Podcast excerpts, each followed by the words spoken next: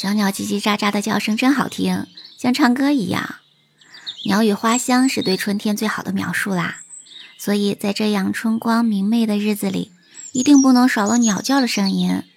你好，我是一杰儿，欢迎收听杰儿说环保。如果你也喜欢我的节目，千万不要忘记订阅、关注、点赞哦。小鸟们不仅叫的声音好听，对于维护生态平衡也起到非常重要的作用。但是因为栖息地的破坏、人类的捕杀等原因，很多鸟类的生存状况变得岌岌可危。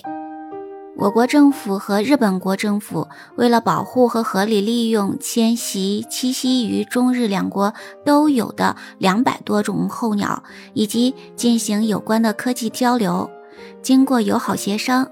在一九八一年三月三日，正式签订了《中华人民共和国政府和日本国政府保护候鸟及其栖息环境协定》，并于当年六月八日正式生效。随后到了九月份，中国国务院批准了林业部等八个部门关于加强鸟类保护、执行中日候鸟保护协定的请示报告。要求各省市自治区、直辖市都要认真执行，并确定在每年的四月底至五月初的某一个星期为爱鸟周，在此期间开展各种宣传教育活动，召开爱鸟周广播大会，举行爱鸟周学术报告会，悬挂人工鸟巢，发放和张贴爱鸟宣传画等等。一九九二年，国务院批准的。《陆生野生动物保护条例》将爱鸟周以法规的形式确定下来。由于我们中国幅员辽阔，南北气候各不相同，各地选定的爱鸟周时间也不尽相同，这是因为气候的原因。你生活的地方爱鸟周是哪一周呢？不管是哪一周，我们都要认真履行爱鸟的活动。咱们中国是世界上鸟类种类最多的国家之一。现在有鸟类一千四百四十五种，约占世界鸟类总数的百分之十四。其中具有迁徙习性的鸟类有七百五十多种。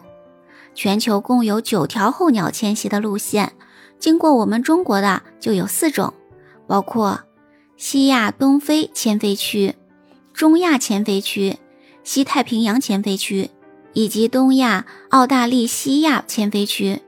这里说的澳大利西亚是一个地理概念，包括澳大利亚、新西兰以及周边的部分岛屿。每年的迁徙季节都会有大量的候鸟途经我国。在我国国内，候鸟主要沿三条线路迁徙，分别是西部迁徙路线，内蒙古西部、甘肃、青海和宁夏的候鸟。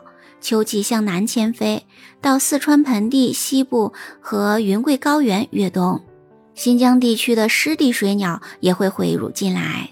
中部迁徙的路线是在内蒙古东部、中部草原、华北西部以及陕西地区繁殖的候鸟，秋季开始进入到四川盆地，或者继续向华中以及更南的地区越冬。在这当中，湖南、江西等地形形成的迁徙通道，更是被称作是千年鸟道。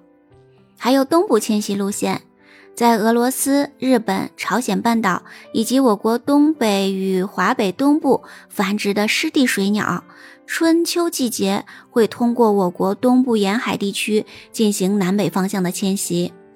我国近些年来持续加大了鸟类保护的力度。朱鹮由发现之初的七只增长到五千多只，白鹤由两百一十只增长到四千五百多只。你知道的珍稀保护鸟类有哪些呢？在评论区告诉我吧。春眠不觉晓，处处闻啼鸟。春天是鸟儿繁殖的季节，人们常说“莫打三春鸟”，说明我国人民对于鸟类的认识和保护。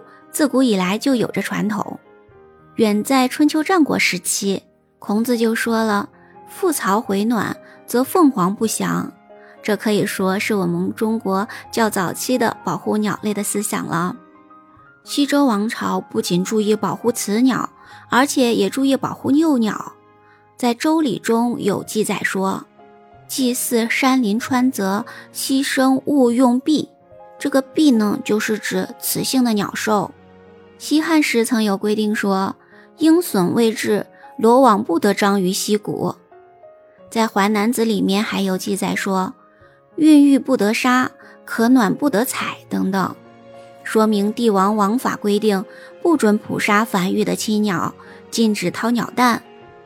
到宋朝，有关爱鸟护鸟的法令，在《续资治通鉴长篇》中记载有说，民二月至九月不得采捕虫鸟，但杀飞鸟。到了元代，还规定说。严禁狩猎天鹅、鹰隼等的法律，对于鸟类的认识和保护，到了明朝的李时珍，他记载的《本草纲目》，大家都知道啦。在这里呢，他记述的鸟类有三卷，第四十七卷的水禽类有二十三种，第四十八卷的原禽类二十三种，第四十九卷的林禽类十七种，山禽类十三种。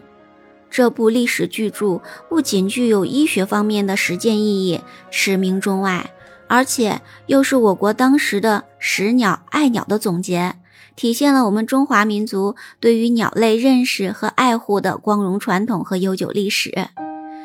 鸟类是生态系统的重要组成部分，是与人类关系最为密切的野生动物，切实加强保护鸟类的工作。